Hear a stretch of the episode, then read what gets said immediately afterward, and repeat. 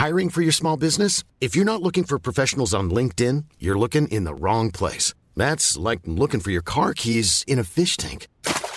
LinkedIn helps you hire professionals you can't find anywhere else, even those who aren't actively searching for a new job but might be open to the perfect role. In a given month, over 70% of LinkedIn users don't even visit other leading job sites. So start looking in the right place. With LinkedIn, you can hire professionals like a professional. Post your free job on linkedin.com slash people today.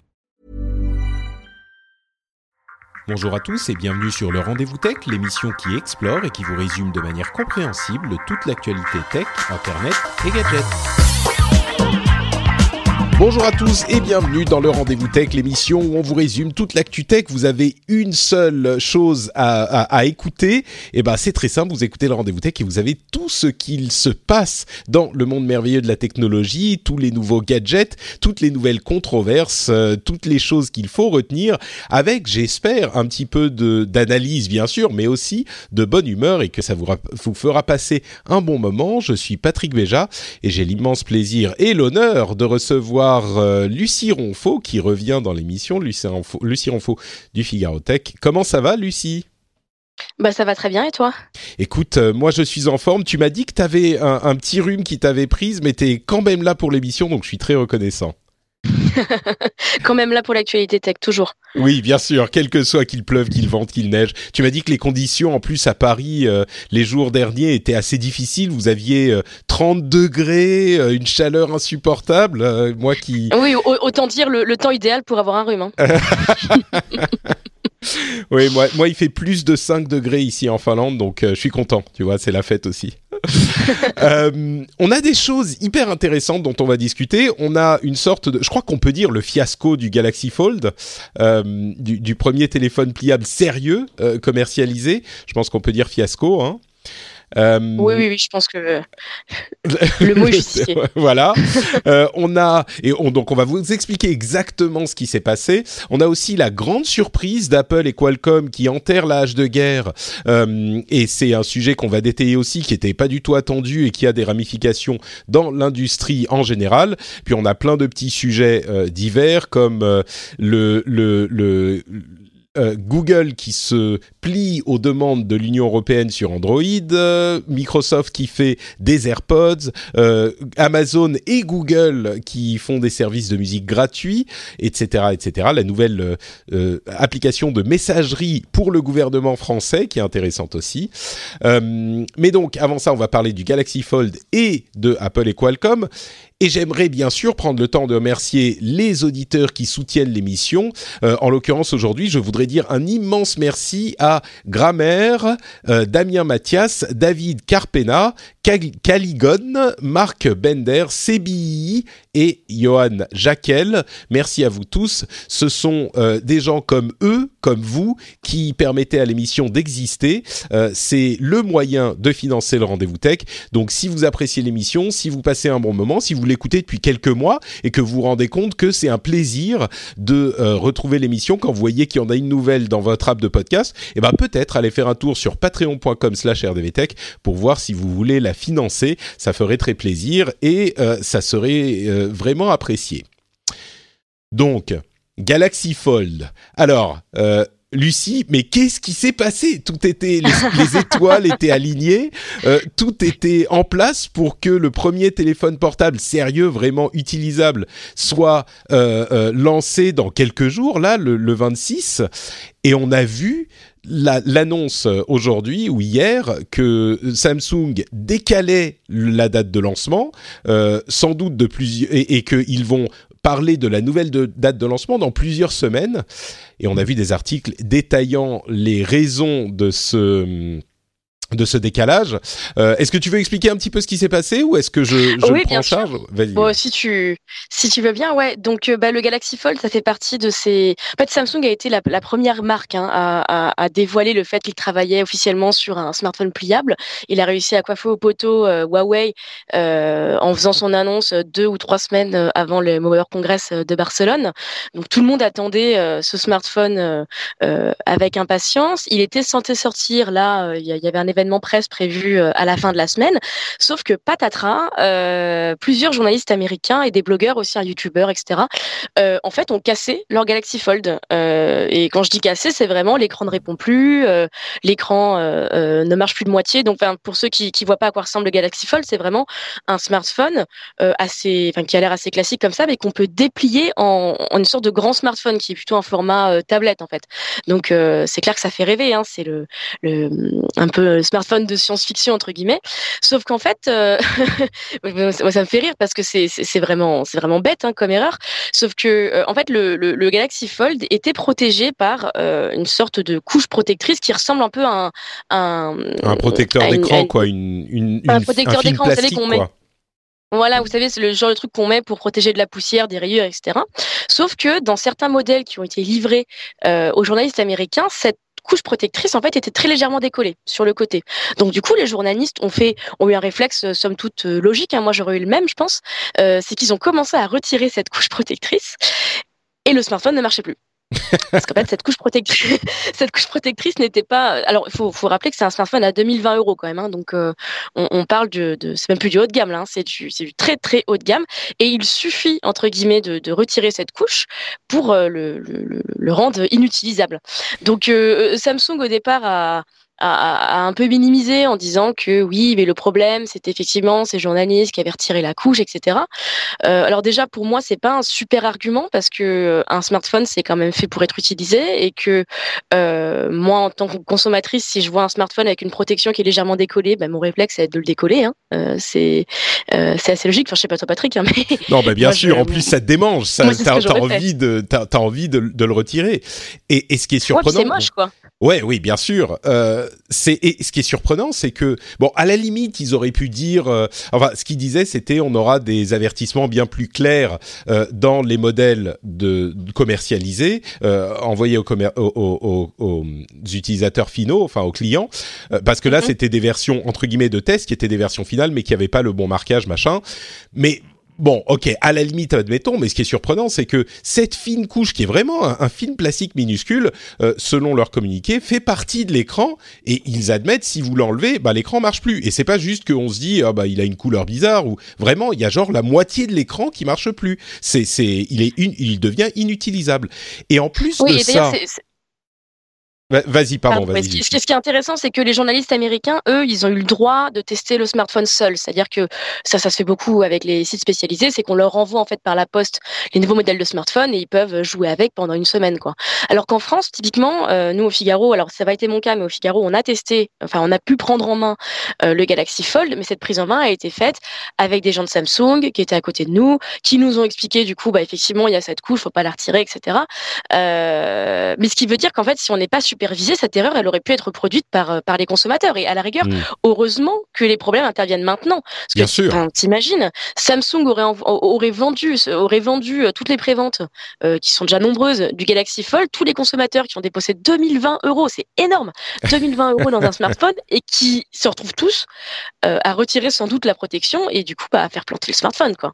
Et le pire, alors là, on a quatre journalistes qui ont eu le problème. Je ne sais pas si tu as vu, mais la moitié avait le problème avec la couche retirée, mais il y avait une autre moitié, je crois que c'est le cas de Dieter Bond de, de The Verge, euh, qui a eu un problème, oui tu l'as vu, c'était même pas lié à cette euh, couche retirée, c'était euh, visiblement au niveau de la pliure euh, de l'appareil, où il y avait une petite euh, bosse qui s'était formée, alors on ne sait pas exactement pourquoi, il est possible qu'il y ait quelque chose, une poussière, quelque chose qui soit rentré sous l'écran, et au fur et à mesure des heures, on parle même pas de jours, l'écran s'est mis à, à, à de moins en moins bien fonctionner, et euh, pareil, au final, il était devenu inutilisable. Et il y a donc eu euh, la moitié des journalistes, donc deux qui ont eu ce problème de film plastique qu'ils ont retiré, pour lequel on peut se dire bon, si on le fait pas, le truc marche bien. Ben en fait non, parce que deux autres ont eu euh, une utilisation normale de l'appareil qui s'est aussi détériorée de manière significative.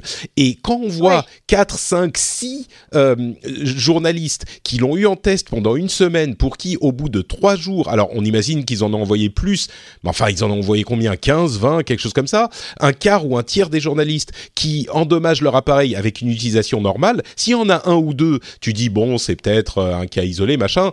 Euh, un tiers, ça aurait été, je sais pas combien ils en ont vendu. Ils ont dit que les précommandes étaient déjà complètement pleines. Euh, donc s'il y en avait quelques centaines de milliers, imagine, ça aurait fait au moins je sais pas, une centaine de milliers d'appareils inutilisables, c'était pire. Mais enfin bon, là, c'est quand même pas idéal non plus pour leur image. Après, et, et là, oui. on repense tout de suite au Note 7 qui explose, quoi. Bien sûr, bien sûr, c'est ce que j'allais dire. Pour moi, c'est exactement la même chose que le Note 7. Alors, c'est moins dangereux que le Note 7 qui quand même euh, était pris de combustion spontanée, donc c'était quand même un autre sujet. Mais on se rappelle du Note 7 qui était vachement attendu aussi. Hein. C'était alors, c'était pas le, le, la même prouesse technologique, mais le Note, euh, le Note qui est une gamme, euh, qui est une gamme chez Samsung qui est très populaire. le Note 7 qui sortait enfin en Europe après plusieurs modèles qui nous étaient passés entre les doigts, etc. Samsung qui fait un grand lancement dithyrambique, etc. Et là, patatras, au bout d'une semaine de deux semaines, euh, euh, les smartphones prennent feu, quoi. Et, euh, Samsung avait fait, à l'époque, avait fait un peu la même chose, c'est-à-dire qu'au ben, au départ, ils avaient un peu minimisé, sauf que finalement, ils ont été forcés de, de, de, de, de se remettre à l'évidence. Ouais, ce qui s'était passé, ce qui s'est passé, c'est que Samsung avait euh, d'abord euh, récupéré certains smartphones, avait sorti une seconde version euh, certifiée sûre entre guillemets, et finalement ces smartphones aussi ont pris feu. Donc finalement, Samsung a, a, a, pris le parti de, de, de, tout récupérer, quasiment tout. je crois que c'est 97% de la production qui avait été qui avait été récupérée. alors bon, je, je, leur souhaite pas la même chose pour le pour le, le, le Galaxy Fold. Après le Galaxy Fold, encore une fois, il y a moins ce côté dangerosité, hein, parce que le Note 7 c'était quand même des incendies, on n'avait plus le droit de le, prendre dans les avions. Il y avait une, chambre d'hôtel en Australie qui avait pris feu. Enfin, c'était quand même euh, euh, assez impressionnant, quoi. Mais et c'est là que ça devient parce que ils ont hyper bien récupéré. Moi, je pensais qu'ils auraient au moins un problème avec la marque Note euh, après ces, incidents. Ils ont hyper bien récupéré la chose. finalement, ils ont sorti les, les notes suivantes, ça s'est très bien passé mais ce genre de problème, ça devient euh, vraiment problématique quand c'est récurrent. Et là, alors bien sûr, comme tu le dis, il l'a dit plusieurs fois, c'est pas aussi problématique que le Note 7 qui explose, mais c'est un petit peu, bah, ils ont pas bien testé les choses, ils l'ont gardé secret euh, pendant des, mois et visiblement malgré leurs tests qui ouvrent et qui ferment le téléphone avec des machines 500 000 fois, euh, bah ils l'ont pas mis dans les mains de vraies personnes euh, et donc ils sont pas rendus compte de ces différents problèmes. Euh, mais c'est une, une autre, comment dire, tâche sur la marque de Samsung et oui tout le monde se souvient forcément du, du, du, Note 7 aussi, et donc ça fait une de plus. Alors, toutes les marques ont des problèmes, et évidemment, tous les yeux se tournent vers Apple, eux aussi, ils ont eu des problèmes, mais qui, je crois, n'étaient pas aussi le Gate et le machin comme ça, c'était, ou, ou le l'Antenna Gate avec euh, Steve Jobs qui disait, euh, ouais. you're holding it wrong. Bon, euh, c'est vrai que dans certains cas, quand tu le tenais, machin, tu captais moins bien, tout ça, ok.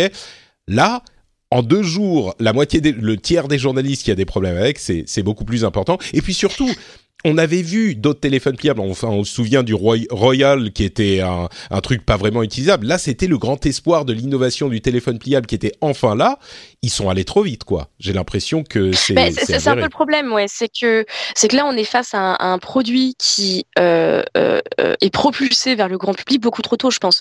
Euh, alors déjà un parce que je pense que le grand public est pas encore prêt à mettre 2020 euros dans un smartphone pliable. Hein. non, mais j'insiste sur le prix, mais parce qu'il est quand même très important et que je, pense que euh, euh, une innovation, elle est prête à être dans le grand public quand elle est utile pour le grand public. Je pense qu'il y a assez peu de personnes actuellement qui, qui ont un envie, une envie impérieuse entre guillemets euh, d'avoir un, un, smartphone pliable. Alors après, le jeu Je des crois que le fantasme, est le fantasme est séduisant, mais on n'a pas encore une preuve de l'utilisation euh, concrète quoi du truc, de ce que ça va apporter aux, aux utilisateurs. Oui, mais c'est comme la reconnaissance faciale. Typiquement, le fait que ce que maintenant on peut désactiver, on peut désactiver son, son iPhone euh, avec de la reconnaissance faciale, ça c'est une vraie innovation grand public dans le sens où on a réussi à la mettre, mais euh, Apple a travaillé des années dessus.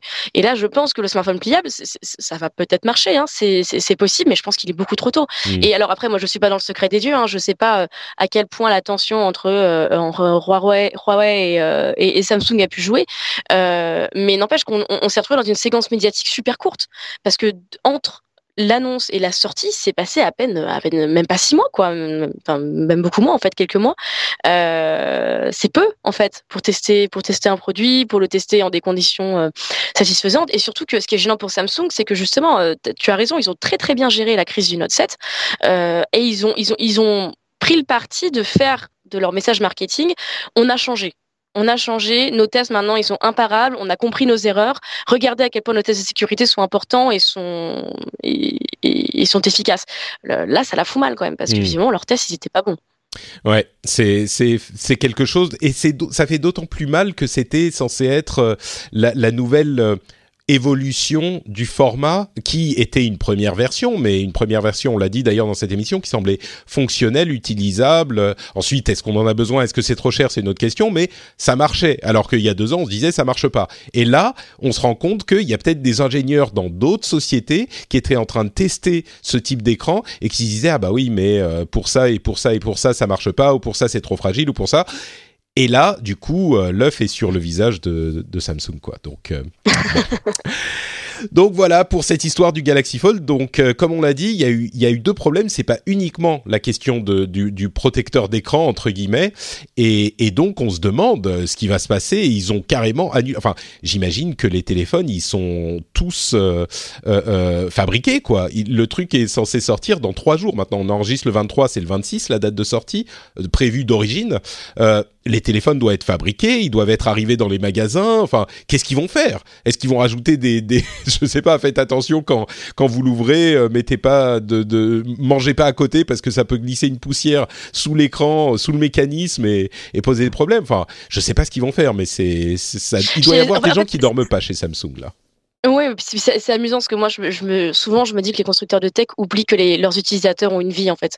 Euh, typiquement, euh, moi, ça m'évoque. Tu me parlais de la poussière, moi, ça m'évoque le clavier papillon euh, d'Apple, oui, bien sûr. D'Apple là, qui ça fait 3-4 ans qu'on nous dit oui, mais c'est juste, c'est juste des poussières, faut faire attention, faut bien nettoyer son clavier. J'ai ben oui, mais les gens sont dégueulasses, hein, les gens mangent au-dessus de leur Mac, les gens emmènent sans doute leur marque aux chiottes. Enfin, il faut, il faut aussi prendre en compte les, les, aléas, les aléas de la vie, quoi. ouais, c'est un oui, petit peu un, ça. Un pliable, on va le on va le plier euh, plein de fois parce qu'on va vouloir se la péter et montrer euh, à notre famille euh, et à nos proches qu'on a un smartphone pliable et qu'ils ont, ils ont intérêt à être robustes, quoi. Ouais, c'est sûr. Bon, donc voilà pour le Galaxy Fold. Euh, entre parenthèses, j'ai quelques euh, jeux de mots euh, gentiment prêtés par Jérôme Kainborg. je pense que le titre de l'épisode sera Samsung ferme son clapet. il était pas mal. Il y a aussi Galaxy Fold, le smartphone qui ne fait pas plaisir. je, je l'ai trouvé bien aussi. Jérôme en a fait toute une tripotée sur Twitter et j'en ai volé quelques-uns. Donc, vous pouvez évidemment aller le suivre pour ces jeux de mots de grande qualité. Euh, Apple et Qualcomm. Alors ça, c'est un truc qui était, je, suis complètement tombé des nues quand euh, l'info est tombée il y a quelques jours. On en avait parlé bien sûr au début des procès entre Apple et Qualcomm. Euh, C'était quelque chose qu'on n'avait pas forcément suivi de très près parce que je vous avoue que les procès entre grands constructeurs, on en parle une fois, mais quand il y a les allers-retours devant les tribunaux, euh, les jugements qui se répètent, j'attends généralement d'avoir la fin du procès pour pas vous embêter à chaque épisode avec le nouveau petit virage que prend le procès. Ceci dit, sans doute parmi tous les procès de l'industrie tech euh, depuis ces, ces, dernières années, celui entre Apple et Qualcomm était le plus amer et le plus euh, prompt à durer des années, voire des décennies. Enfin, c'est celui que je ne voyais pas disparaître. Euh, le problème était que Qualcomm, qui fabrique des puces et notamment des puces modem pour différents constructeurs de téléphones, euh, imposait des royalties qu'Apple estimait trop élevées. Donc, ils se sont levés contre cette euh, ce, procédé. Euh, et il est, étant donné que Qualcomm a des brevets spécifiques, ils sont les seuls à pouvoir utiliser ces, euh, procédés de fabrication et de, enfin, ces, brevets. Et euh, il y a des lois qui imposent le fait de euh, pouvoir de, de, donner une licence d'utilisation à des prix raisonnables euh, pour l'industrie quand on est le, le possesseur d'un brevet aussi important. Et Apple disait Qualcomm ne respecte pas cette règle et donc procès. Le problème c'est que Qualcomm était l'un des gros fournisseurs de de, de puces d'antennes, enfin de puces 4G pour Apple. Euh, Apple mhm. espérait avoir des puces 5G d'autres constructeurs, notamment de Intel. Euh, ils avaient des puces 4G de chez Intel d'ailleurs euh, depuis quelques modèles et parce qu'ils étaient en procès violent avec Qualcomm. et ça durait et il y avait des échanges de documents hyper confidentiels, il y avait des, des, le ton était vraiment monté entre les deux sociétés et là, il y a quelques jours, on se rend compte enfin, on a l'annonce que ils ont enterré l'âge de guerre, les procès sont annulés, ils ont un accord sur six ans avec une, euh, euh, un, paiement qu'Apple fait à Qualcomm. Et bien sûr, ma réaction tout de suite, ça a été euh, OK, Apple a besoin de puces 5G. Ils ont une équipe en interne qui développe des puces 5G. Ils sont rendus compte, sans doute, que ça n'allait pas être prêt à temps. ils ont euh, ils espéraient que Intel puisse leur fournir des puces 5G. Clairement, c'est beaucoup plus difficile à faire qu'ils ne le pensaient parce que euh, ils ont dû entendre qu'Intel ne pouvait pas fournir et donc ils se sont retournés vers Qualcomm et ils ont dit OK, vous voulez quoi? Bon bah on vous paye parce qu'ils n'ont pas le choix. Euh, Intel a d'ailleurs annoncé dans la foulée, genre trois heures plus tard, on arrête les puces 5G. c'est quelque chose que qu'on va arrêter de faire. C'est ce que j'allais dire, c'est qu'Intel est vraiment le dindon de la farce. Hein. C'est, euh, le, le, fait. Moi j'ai été surprise comme toi hein, que le, que, en plus ils ont eu un sens du timing assez dingue. C'est qu'ils ont annoncé ça le jour de l'ouverture du procès en fait. Euh, tous les journalistes euh, tech étaient prêts à suivre le truc et ils ont annoncé, ben en fait non, euh, finalement on abandonne tout, euh, on, on, on, on, va travailler ensemble. Après, comme tu dis, moi je pense que ce qui a, ce qui a accéléré le processus, c'est l'urgence de la 5G. Dire le, le, le fait pour Apple de ne pas avoir d'iPhone qui soit équipé d'un modem 5G, euh, euh, ça devenait problématique alors que la concurrence était en train est en train d'avancer de manière assez euh, assez intense sur le sujet. Moi, moi ce que je oui, sachant que sachant qu'a priori, ça sera évidemment pas l'iPhone de cette année qui aura un modem 5G, peut-être même pas celui de l'année prochaine. Ça pourrait être 2021. ils ont l'habitude chez Apple d'arriver un petit peu après tout le monde. On n'est pas très au clair. Mm, mm, mm, Mais après, ce que, ce que cette affaire rappelle, euh, c'est l'importance de l'industrie des microprocesseurs dans l'industrie de la tech. Et ça, c'est marrant parce que c'est un secteur qui, qui, est moins connu bon, du grand public, même en général, euh, mais qui ont des acteurs, euh, voilà, des acteurs comme Qualcomm, etc., euh, et qui ont une importance. Euh, et il y a une vraie guerre des puces en ce moment qui, qui, est livrée dans la tech. Il faut savoir que il y, a beaucoup de boîtes, dont, dont Apple, hein, qui investissent beaucoup dans leur dans la production de leurs propres puces. Apple a acheté, euh, c'était l'année dernière, il me semble, euh, un constructeur allemand de microprocesseurs euh, dont le nom m'échappe là, mais ils ont mis 500 millions, 500 millions dans des usines. Amazon s'en est équipé aussi, Facebook s'est équipé aussi, Samsung a une division super, super lucrative de puces, Huawei aussi. Enfin, ils veulent tous faire des puces. Après, bah, parfois ils peuvent pas faire ce qu'ils veulent et du coup, bah, ils se tournent vers vers des acteurs qui sont ultra spécialisés comme comme Qualcomm. Et d'ailleurs, le fait qu'Intel lâche, enfin, jette l'éponge, euh, pour moi, ça prouve que mm, de nos jours, dans, dans cette industrie des microprocesseurs, qui est quand même très très gourmand en capital et très très difficile à, c'est difficile de mener sa barque euh, là-dedans. Il faut être ultra spécialisé en fait. Et, mmh. et, et, Qualcomm, quand, quand, on regarde, je disais un article de je sais plus quel journal, euh, journal américain qui disait que en gros il y a des traces de discussion entre exécutifs d'Apple euh, datant de ces derniers mois qui en on euh, crier sur Qualcomm, critiquer Qualcomm en disant que euh, c'était des méthodes de voyous, etc., etc. Mais en off disait oui, mais Qualcomm c'est les meilleurs. Qualcomm, c'est vraiment ceux qui savent le mieux faire euh, ces modems et on a besoin de leur, de leur techno. Et la preuve, c'est qu'Apple a fini par euh, a fini par céder. Complètement, oui. C'était euh, une, une, une, sorte de, enfin pas de secret de polichinelle, mais clairement les ingénieurs de chez Apple qui euh, évaluaient les, les modems disaient, euh, oui, on peut, on peut, selon certaines sources, il y a rien à faire. Ils sont, ils sont, ils restent les meilleurs. Et là, le fait que Intel, avec toute son expertise, alors ils ont des problèmes sur les puces pour euh, téléphone mobile, les puces à, faible consommation et clairement les puces pour modem depuis longtemps. Et on, peut même se demander si euh, la chronologie est pas différente de ce qu'on a vu au niveau des annonces et que euh, peut-être qu'Intel est allé voir Apple et leur a dit écoutez les gars, désolé mais on n'y arrive pas. Donc, euh, allez voir Qualcomm, essayez de vous mettre d'accord, parce que nous, dans trois jours, on annonce qu'on arrête, parce que c'est juste qu'on n'y arrive pas. Donc, allez-y, euh, et, nous, notre business 5G repose uniquement sur vous, donc, euh, enfin, de, de, de puces modem. Donc si en plus vous retournez chez Qualcomm, on va on va s'arrêter. Moi j'imagine que c'est Intel qui est allé voir Apple et ça on le saura peut-être jamais, mais que c'est Intel qui est allé voir Apple et qui leur a dit on, on veut pas vous laisser le nez dans l'eau, mais euh, donc retournez bah, voir Qualcomm, c'est. Alors, ce qui, ce qui est certain, c'est que c'est quand même un super mauvais signal pour Intel, qui est donc euh, ce géant de l'informatique qui a complètement loupé le virage du mobile, qui a essayé de se Mm. rattraper justement avec la 5G, etc. Alors Intel, euh, ils ont d'autres euh, d'autres œufs dans leur panier. Hein, je veux dire, ils, euh, euh, c'est marrant, je, je, je file les métaphores de Pâques euh, avec les œufs. Intel a euh, Intel a mis beaucoup sur l'intelligence artificielle, sur tout ce qui est puce de serveur, euh, notamment ils essayent un peu de, de rattraper Nvidia, euh, qui eux misent sur les GPU, Intel ils misent sur Mm. les CPU, etc. Donc ils ont quand même des euh, encore des cordes à leurs arcs, mais euh, euh, ils misent aussi beaucoup sur les objets connectés. Alors je sais pas à quel point l'abandon de la 5G, des modems 5G, ça va impacter leur euh, leur business sur les objets connectés, mais euh, ça prouve que c'est pas si simple, quoi. C'est vraiment pas si vrai, ouais. simple et ça demande énormément de recherche, ça demande énormément de capital et euh, surtout face à un face à un milieu de la tech, enfin un milieu du mobile où il y a quand même assez peu de fabricants en fait, hein, c'est quand même peu de très très gros acteurs, l'abandon d'un acteur, l'abandon d'un acteur, ça, ça, ça, ça tue un business quoi, ça tue vraiment.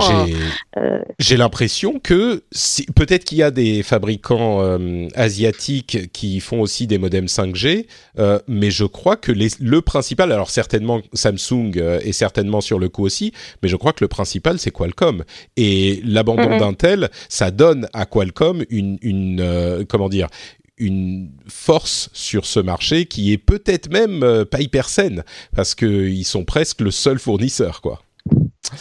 Oui, c'est clair. Euh, ouais.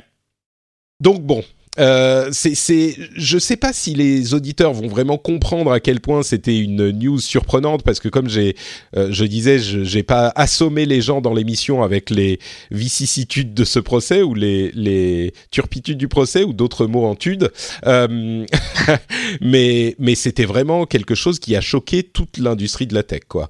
Et bon, ensuite, euh, qu'est-ce que ça veut dire pour nous consommateurs finaux? Pas grand-chose. On aura des, téléphones euh, Apple qui euh, auront des puces Qualcomm à l'intérieur au, lieu de puces Intel à terme. Ceci dit, je suis sûr qu'ils sont encore en train de travailler sur leur puce modem 5G pour à, terme remplacer les, puces Qualcomm, mais ça va pas arriver tout de suite. Donc voilà pour nos deux sujets principaux, donc Galaxy Fold et Apple et Qualcomm. Euh, avant de continuer, je voudrais prendre un tout petit instant pour euh, vous redire que euh, l'émission est financée par patreon.com slash rdvtech et que si vous souscrivez à, euh, à, à ce Patreon, eh ben vous avez droit à des, le, au, podcast privé des Patriotes, euh, qui est un podcast auquel vous pouvez accéder uniquement si vous êtes euh, patriote. Et vous avez déjà eu le positron, le dernier positron en avance, et le prochain rendez-vous tech spécial euh, qui sera diffusé dans quelques temps sur les enfants, la tech, les enfants et l'éducation qu'on a enregistré avec Gaël et qui est hyper intéressant. Même si vous n'avez pas d'enfants, je suis sûr que ça vous intéressera. Euh, il arrivera la semaine prochaine sur le flux normal, mais si vous êtes euh, patriote, vous avez déjà accès à cet épisode et à d'autres, et en plus aux éditos et à plein d'autres choses. Donc ce podcast privé a plein de trucs intéressants. Donc euh, si vous pensez que l'émission est intéressante et que vous en voulez un petit peu plus, vous pouvez aller euh, voir du côté du Patreon sur patreon.com/slash rdvtech. Le lien est dans les notes de l'émission. Et merci à vous tous, comme je le disais tout à l'heure. Euh, plein d'autres petits news, d'autres petites news qu'on va euh, détailler. Je voulais juste faire un- un- un- une toute petite mention de cet article de Bloomberg qui parle du fait que euh, les gouvernements euh, d'Asie du Sud-Est, euh, comme le Vietnam, la Thaïlande et d'autres, sont en train de se mettre à la page du euh, gouvernement chinois pour ce qui est de la gestion de l'Internet. Et alors c'est déjà euh, intéressant, voire préoccupant en soi, mais là où ça m'a paru euh, particulièrement intéressant, c'est que ça semble conforter cette idée qu'il risque d'y avoir à terme trois grandes zones de l'internet, c'est-à-dire euh, les États-Unis, euh, l'Europe où il y a beaucoup de régulations et ce qui était avant uniquement la Chine, mais qui risque d'être euh, étendu à, à- l'Asie du Sud-Est, avec un Internet beaucoup plus contrôlé, voire on peut dire, je pense, censuré. Euh, donc c'est une chose qui me paraissait intéressante. Bon, au milieu de tout ça, il y a le fondateur de Foxconn, euh, grande euh, usine euh, et fabricant de tout plein de choses, dont notamment les iPhones, qui se présente à la présidence de Taïwan. Donc on a pris l'habitude de dire avec Zuckerberg que les grands pontes de la tech euh, pensent qu'ils peuvent euh, résoudre tous les problèmes et que généralement il se plante terriblement. Je sais pas si Terry Go réussira à résoudre les problèmes qu'il peut y avoir à Taïwan, mais en tout cas il se présente à la présidence. J'ai trouvé ça intéressant. Peut-être qu'on peut attendre la candidature de Xavier Niel euh, à la présidentielle. Euh. C'est exactement ce à quoi j'ai pensé. C'est marrant quand on pense à, un grand euh, de l'industrie tech en France, on pense tout de suite à Xavier Niel. Je me demande si ah oui, clair, Octave, euh, c'est Kalba ou Kabla? Je sais, je sais jamais. Klaba. Klaba, d'accord. Bon, bah, c'était ni l'un ni l'autre. Octave Klaba, euh, qui est le fondateur d'OVH, euh, serait pas quelqu'un de plus, comment dire, de plus adapté à ce type d'idée parce qu'il a géré OVH comme un maître et c'est une société qui a grandi énormément ces dernières années. Ils étaient à Roubaix, c'était un petit hébergeur. Moi, je, moi, je les connais parce que je suis chez eux depuis longtemps et c'était un petit hébergeur à l'époque qui fournissait de, de l'hébergement de sites et de la connectivité, etc. Et ils ont grandi, ils sont dans plusieurs pays d'Europe, je crois même qu'ils sont aux États-Unis. Peut-être que je dis une bêtise. Oui, c'est ce que j'allais dire, parce que Klaba vient de déménager aux États-Unis en fait. Hein. Ah bah maintenant, qu'ils ont ouvert leur division américaine, donc euh, pour la candidature, je pense qu'il faudra attendre un petit peu. Hmm, bon, bah, qu'ils reviennent. En tout cas, entre les deux, je me demande si je donnerais pas plutôt les clés à Klaba qu'à Niel. Hein. Je, je sais pas, mais euh, vu de loin comme ça, bon, on verra. Euh, enfin, on verra, ou on verra pas. Je doute qu'il se présente où que ce soit.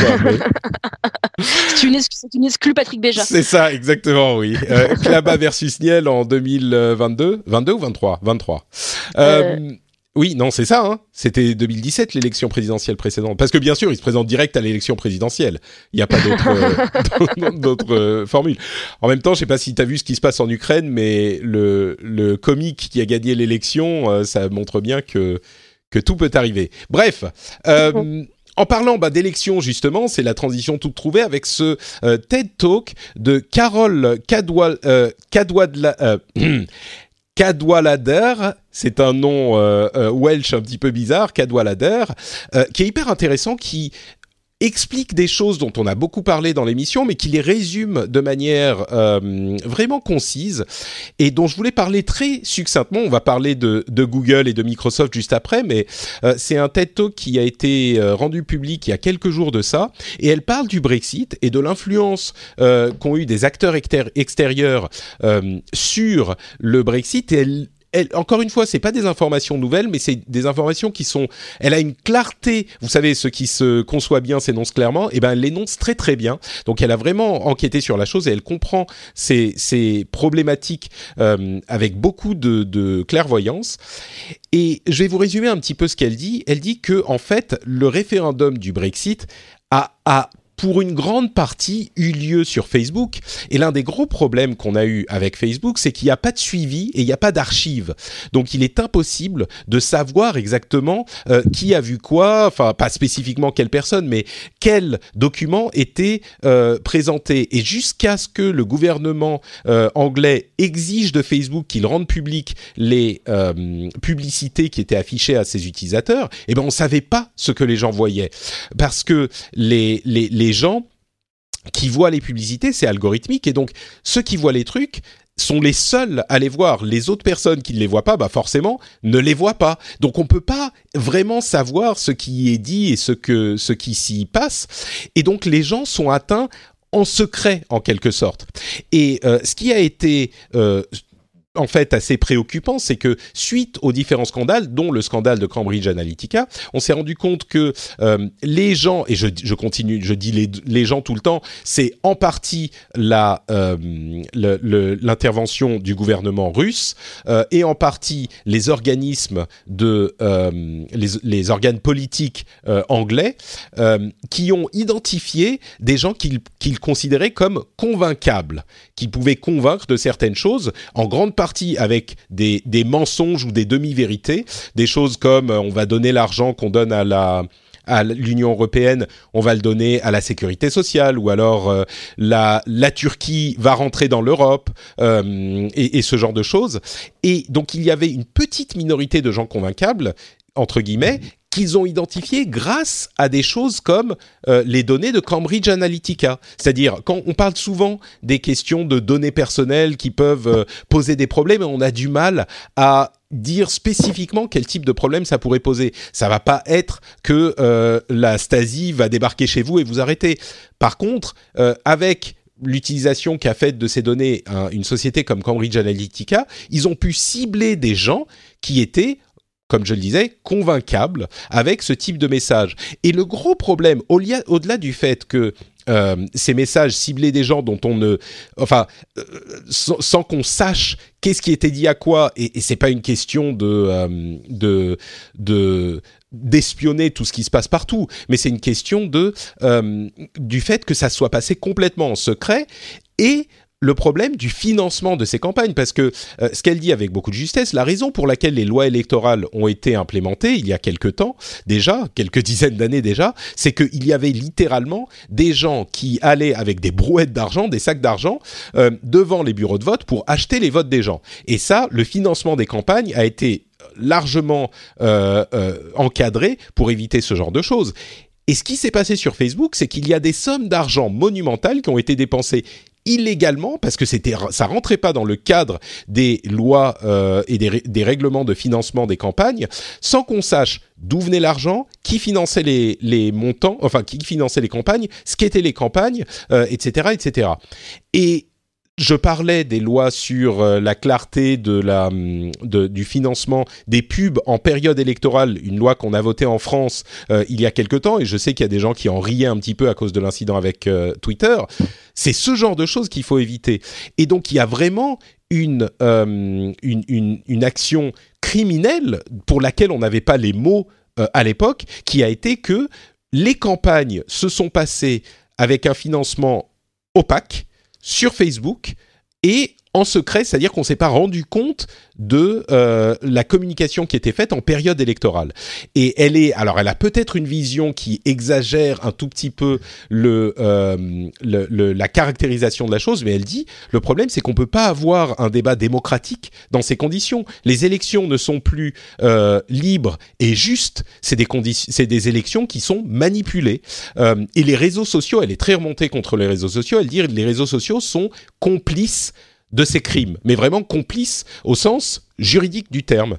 Euh, et je crois qu'elle fait un argument, qu'elle a un argument assez euh, juste, et elle dit qu'il faudrait que euh, Facebook débloque les archives, toutes les archives, pas juste ce qu'ils ont déjà donné un petit peu, les archives, pour qu'on comprenne enfin ce qui s'est passé, pour que on puisse éviter que ça se reproduise. Et même si on pourrait dire, et je crois qu'on peut défendre l'argument du de l'idée que bah ça n'est pas, ça n'a pas déterminé complètement les élections, ça a peut-être été un facteur, mais le résultat n'aurait pas forcément changé sans ces éléments.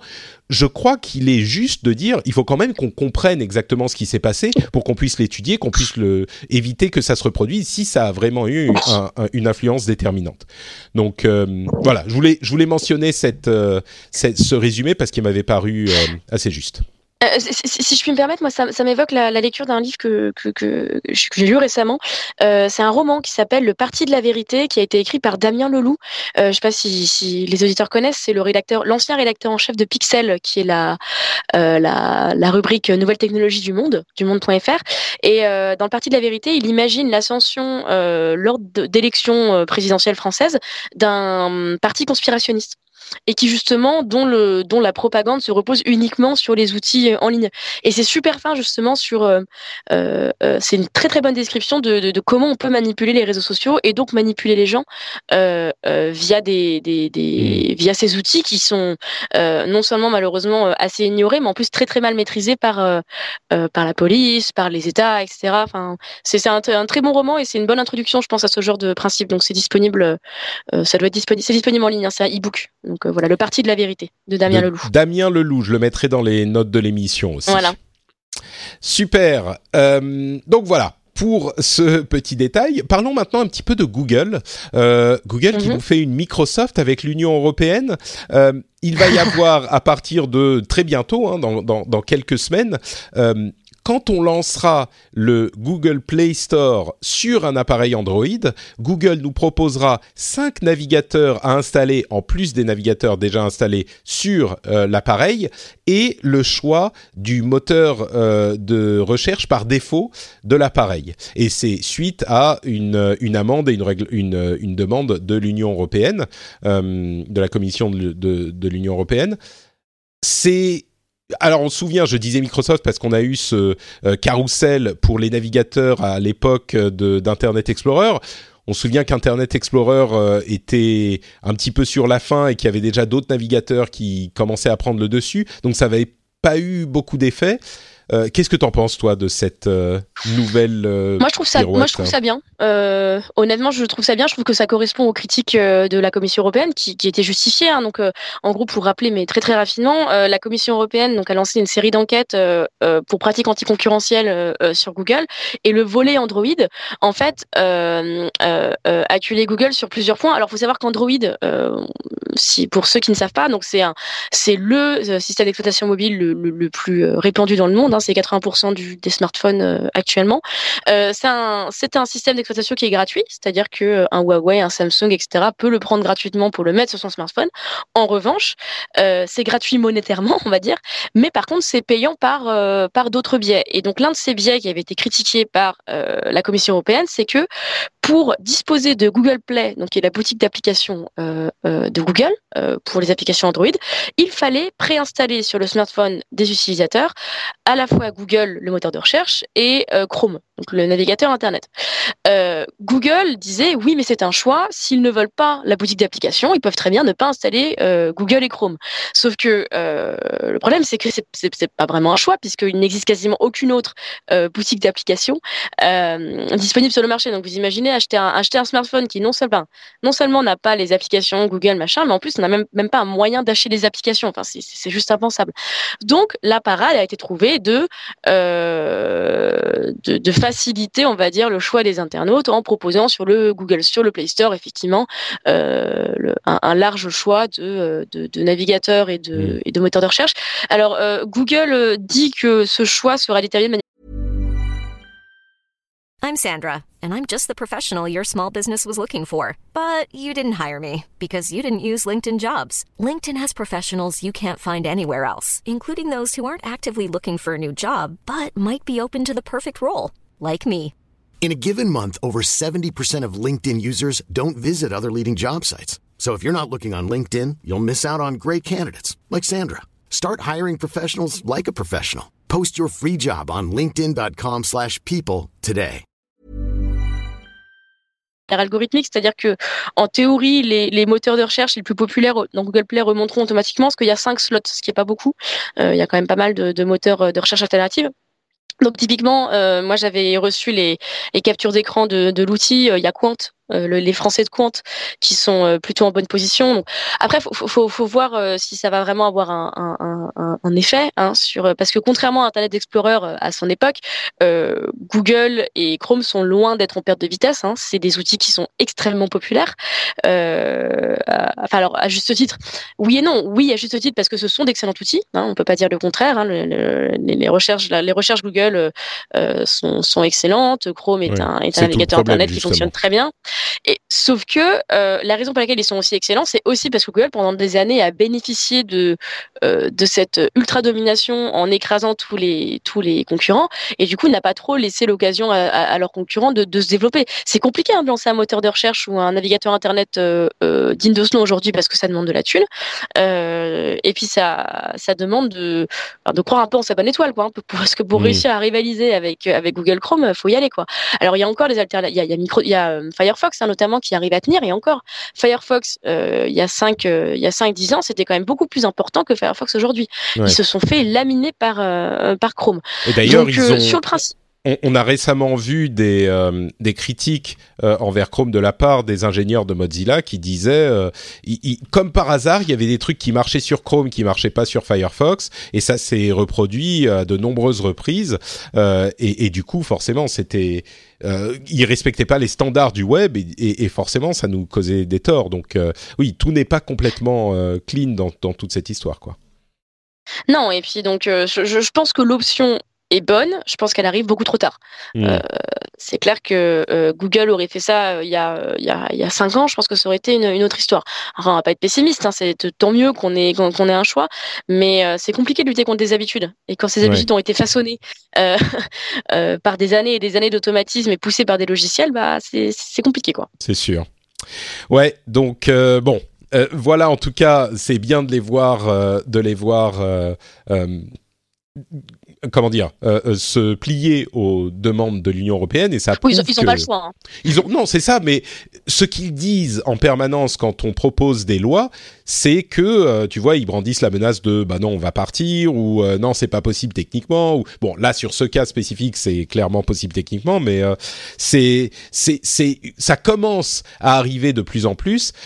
C'était pas forcément le cas il y a encore quelques années parce que on se disait mais non, on peut pas quoi, ou alors on n'a pas le droit, ou c'est pas juste, ou c'est pas, tu vois, il y avait plein de de, mm. de peut-être qui étaient juste dans, dans notre esprit, mais euh, mais là on se rend compte que si c'est tout à fait possible et ça se passe. Et le pire, c'est qu'on n'est même pas sûr que même ça, ça ait de l'effet. Donc euh, dans certains cas, oui, il y a aussi des choix qui sont discutables, mais dans certains cas, en tout cas par certains aspects, ça n'a pas les conséquences que on pourrait craindre ou que certains nous disent. Euh, et parfois, si, ça a effectivement ces conséquences-là. Donc c'est difficile de démêler tout ça.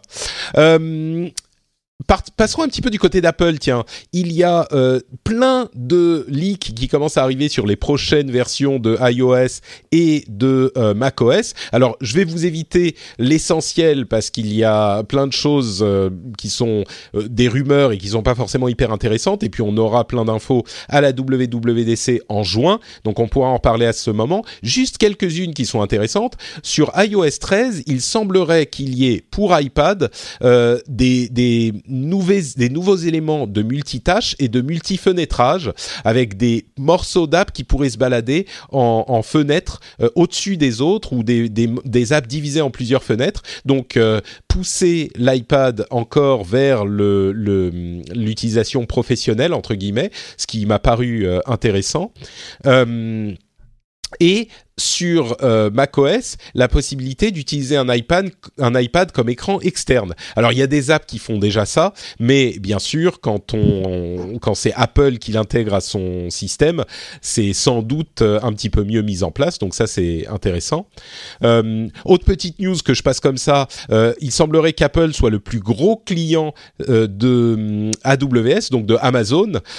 il dépenserait 30 millions de dollars par mois pour euh, stocker leurs données. Bien sûr, les données sont chiffrées, hein, donc euh, ça reste des données qui appartiennent à Apple et qui sont avec les standards d'Apple. Mais ils dépensent aujourd'hui 30 millions de dollars par mois sur euh, AWS. Donc c'est marrant de, voir que encore une fois derrière les les les les, batailles d'apparence, ils travaillent beaucoup ensemble, tous ces grands géants de, la tech. et, et, puis, bah, un autre truc qui me paraissait amusant, c'est que encore un euh, grand fabricant est en train de faire un AirPod-like et je me souviens il y a deux ans euh, des rires que j'avais euh, que m'avaient tiré ces, ces AirPods qui avaient l'air complètement ridicules dans les oreilles qui ressemblaient à des sortes de boucles d'oreilles et, et rires que j'ai ravalés quand j'ai eu les miens entre les mains et dans les oreilles parce que c'est j'ai j'ai euh, euh, crié au monde que c'était la plus belle innovation d'Apple depuis, euh, je sais pas, depuis l'iPad. C'est vraiment un design incroyable. Et entre temps, tous les fabricants se sont mis à en faire et Microsoft est le dernier euh, dans la liste. Enfin, c'est une rumeur en tout cas. Ils auraient un produit qui s'appelle Morrison, qui est donc en fait les AirPods de Microsoft. c'est c'est pas si surprenant. Non, alors moi, ce que moi je, suis vraiment très très surprise, enfin très surprise, euh, euh, assez hallucinée par le, le, succès des AirPods. Pour moi, Apple ils ont réussi à reproduire ce qu'ils avaient fait euh, avec euh, les fameux écouteurs blancs. Je sais pas hmm. si, si tu vois à quoi je fais référence, Patrick, mais euh, à Apple quand on quand on regarde l'histoire d'Apple, l'un des l'un des coups de génie d'Apple, c'était que avec les iPods, à, à, la grande époque des iPods, il a commencé à produire des écouteurs blancs qui étaient fournis avec les iPods pour écouter de la musique. Et ça, en faisant le pari, parce qu'à l'époque, les il y avait très peu d'écouteurs blancs, enfin ça se ah faisait pas, c'était pas une couleur normale pour les écouteurs, hmm. et c'était tous noirs. Et le pari euh, d'Apple, c'est de dire oui, mais du coup, quand tu verras une personne avec des écouteurs blancs dans les oreilles, tu sauras que cette personne a les moyens de s'acheter un, un, iPod et ensuite un iPhone, parce qu'ils ont reproduit ça dans, les iPhones, et donc il fait partie de la, euh, de la tribu euh, Apple, entre guillemets. Et hmm. ça, ça a marché, mais du feu de Dieu d'ailleurs. D'ailleurs, maintenant, les écouteurs, enfin les écouteurs blancs, c'est pas rare du tout. Hein, plein de marques ont, ont copié ce principe. Et pour moi, avec les AirPods, c'est exactement la même chose. C'est que avoir des AirPods, euh, c'est euh, c'est une sorte de marqueur social quoi. Alors pas seulement en termes de thunes, parce que bon c'est vrai qu'il faut rappeler que les AirPods c'est quand même pas gratuit, euh, mais aussi en termes de je suis une personne qui a des AirPods qui sont un truc très innovant, qui sont assez différents, etc. J'affirme mon j'affirme mon individualité en ayant les mêmes AirPods que tout le monde autour de moi un petit peu. Oui, alors, alors après, c'est vrai que, enfin, tu le dis, hein, ce, sont, ce sont des écouteurs qui sont excellents, hein, qui, euh, euh, la, techno est super, le son est très bien. Euh, le, oui, c'est pas, un, c'est pas des écouteurs d'audiophile, on va dire, mais ils sont super pratiques, ils sont, le, le, fait que ça soit sans fil, c'est, le design est bon, quoi. Oui, le design, le design est bon et je pense vraiment que on, on, a affaire à la fois une très bonne opération marketing et un très bon objet tech quoi. Donc mm. ça m'étonne pas du tout que, que, tous les constructeurs euh, fassent la queue leu les uns après les autres pour euh, pour essayer de les imiter. Hein. Mm. C'est vraiment tu, bon. tu, tu le mentionnais le fait que pardon vas-y vas-y finis excuse-moi. Non, j'allais dire que moi, je les trouve toujours moches. Je suis désolée. Ah bah ils sont moches, ça c'est sûr. Mais mais c'est presque un, c'est bon, j'ai fini par m'y habituer et puis je les vois tellement autour de moi. C'est, tu peux pas rire euh, euh, à gorge déployée devant chaque personne que tu vois pendant trois ans quoi. Au bout d'un moment, tu finis par t'habituer. mais euh, et puis c'est pas très poli.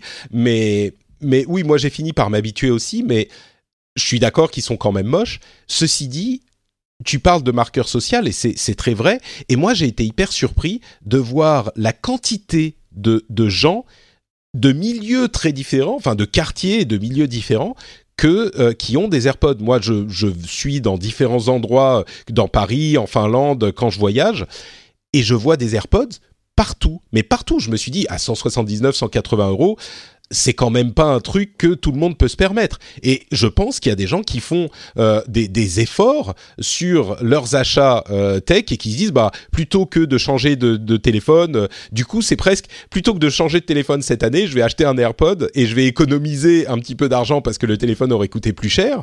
Euh, je sais pas si c'est ce genre de calculs qui sont faits, mais c'est vrai que j'en vois partout et j'ai été très surpris quoi.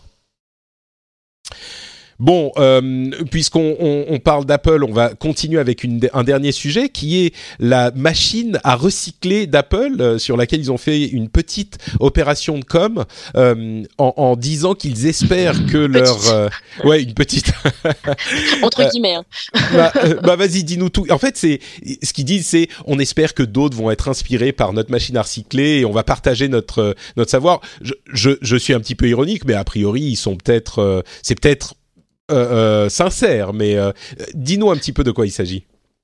Oui, donc euh, euh, Apple en fait dispose, ça fait un an qu'on est au courant hein, que, que, que, cette machine a été dévoilée, dispose de deux modèles d'une machine qui s'appelle Daisy, c'est ça? J'oublie le nom à chaque fois. Daisy, ouais. Euh, Daisy, voilà. Ils, avaient d'autres modèles avant, mais, mais qui faisaient moins de téléphones, et Daisy c'est la dernière qui existe, je crois, depuis un an, quelque chose comme ça. Voilà, et Daisy, donc elle est capable en fait de recycler des iPhones, de, enfin de quasiment de bout en bout, c'est-à-dire qu'on met l'iPhone, on met l'iPhone, elle est capable de, euh, démembrer l'iPhone, récupérer les composants qui doivent être récupérés, etc., etc.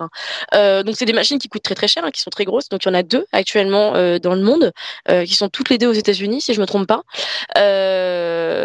Apple, en fait, a publié la semaine dernière son rapport annuel environnemental. Ça fait quelques années qu'Apple en fait a pris un peu le parti de d'assumer un message marketing autour de la green tech en gros, en, disant que en gros il faisait mieux que les autres, il, il était plus écolo que les autres, et, et, de montrer un petit peu leurs efforts pour un réduire l'impact environnemental euh, de ces produits, donc non seulement en misant sur le recyclage, en mettant en place des opérations de recyclage euh, euh, dans, ces, magasins, etc.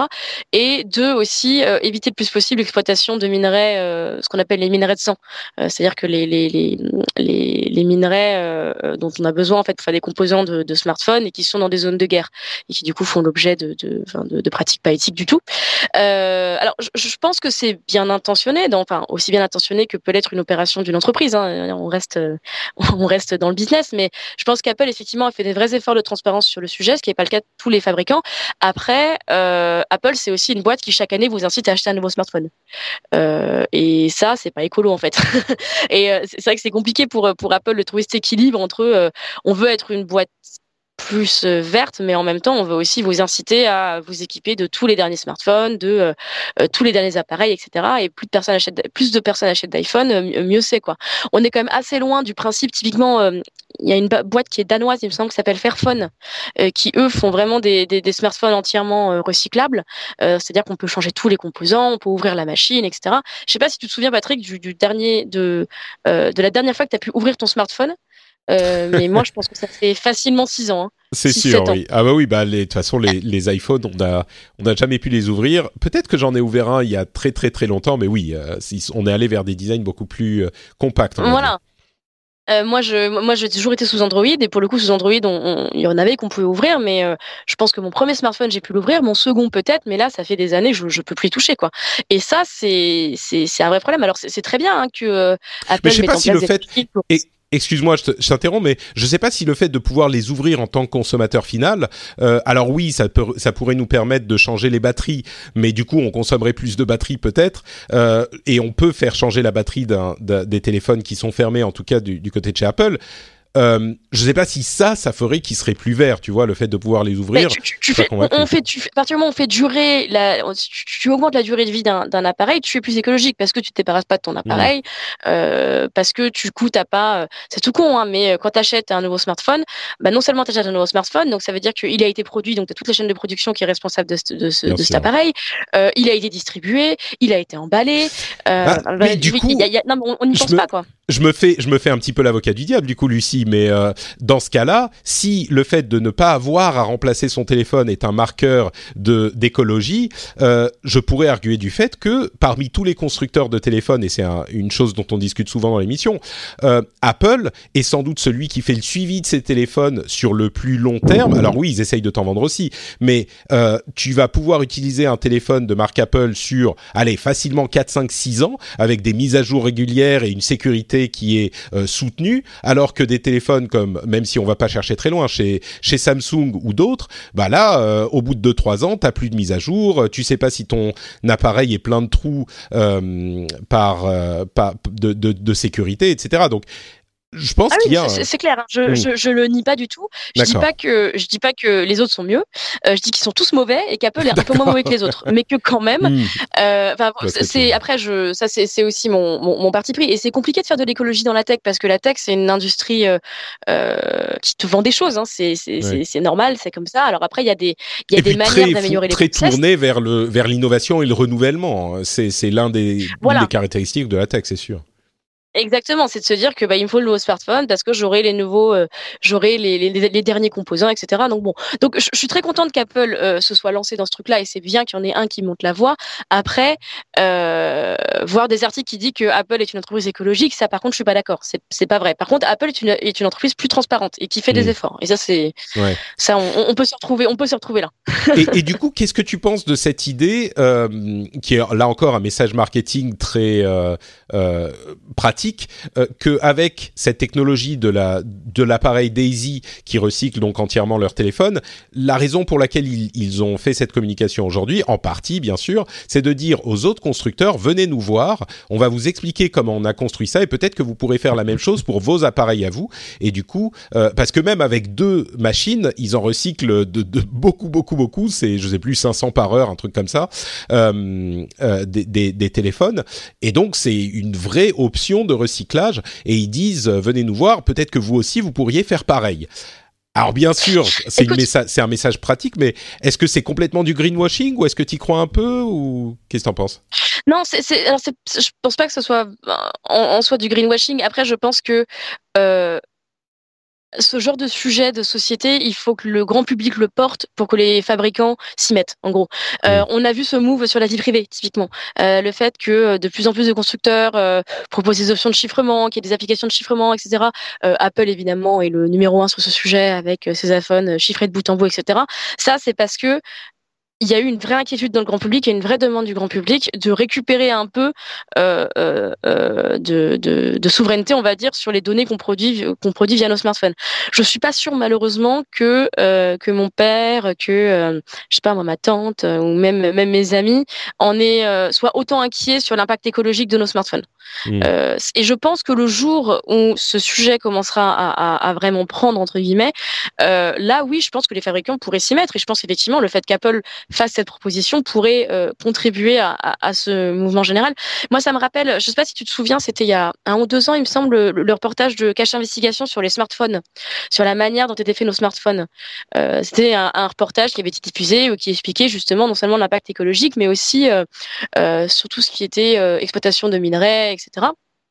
Et ce reportage avait fait un scandale pas possible en France. Et justement, euh, il y avait eu beaucoup de demandes, moi je l'ai vu hein, au niveau de mon lectorat typiquement, euh, de, de, de, de, smartphones alternatifs. Et c'est là qu'on avait été amené à parler de Fairphone et ce genre d'initiative. Sauf que bah, après c'est un peu retombé parce qu'on est passé à autre chose. Donc, euh, mais c'est possible. Je pense que les, mmh. je pense que les gens sont, sont convaincus du fait qu'il faut qu'on pollue moins, euh, etc. Il faut juste qu'ils s'en souviennent et qu'ils s'en mais... souviennent quand ils vont acheter leur euh, leur ouais. téléphone. Et toi, ça te préoccupe du coup cette question? Bah, ça me préoccupe après. Eh, mais du coup, je te, aussi, je te moi aussi j'ai un, bah, c'est exactement, je te tends un piège du coup, Lucie. Est-ce que toi, tu as un Fairphone? Alors j'ai eu un Fairphone, figure-toi, ah, c'était mon dernier smartphone que j'ai remplacé il y, a, il y a deux ans par un OnePlus euh, parce que et si, et si.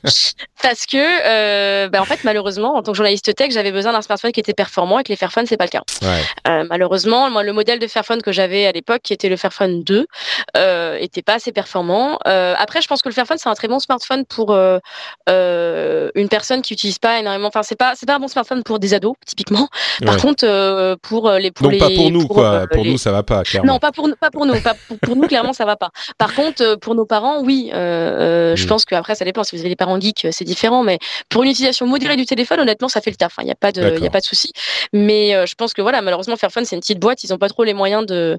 Donc c'est pour ça. Et là, je, je vais te donner raison euh, que effectivement, c'est plutôt enthousiasmant de voir que Apple, qui est le premier produit, enfin, pas le premier, pardon, mais l'un des plus gros acteurs de, de, de- du mobile dans le monde, euh, incorpore dans, dans son marketing ce genre de message. Et peut-être que Mm. ça finira par rentrer et que ça finira par. euh, Mais c'est mais c'est compliqué, hein. C'est Ouais, compliqué. ouais, Après, c'est vrai que mon, mon smartphone, je je le change pas tous les ans.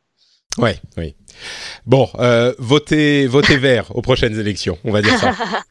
Euh, tiens, justement, question de vie privée. Euh, le gouvernement a développé une application qui s'appelle CHAP, T-C-H-A-P, pour remplacer les applications de communication qu'ils utilisaient jusqu'à maintenant. Alors, c'est des communications en, en message direct, euh, des trucs type Telegram. Visiblement, de nombreuses, euh, de nombreux membres du gouvernement, des gouvernements utilisaient des applications comme Telegram ou peut-être même WhatsApp euh, pour communiquer entre eux.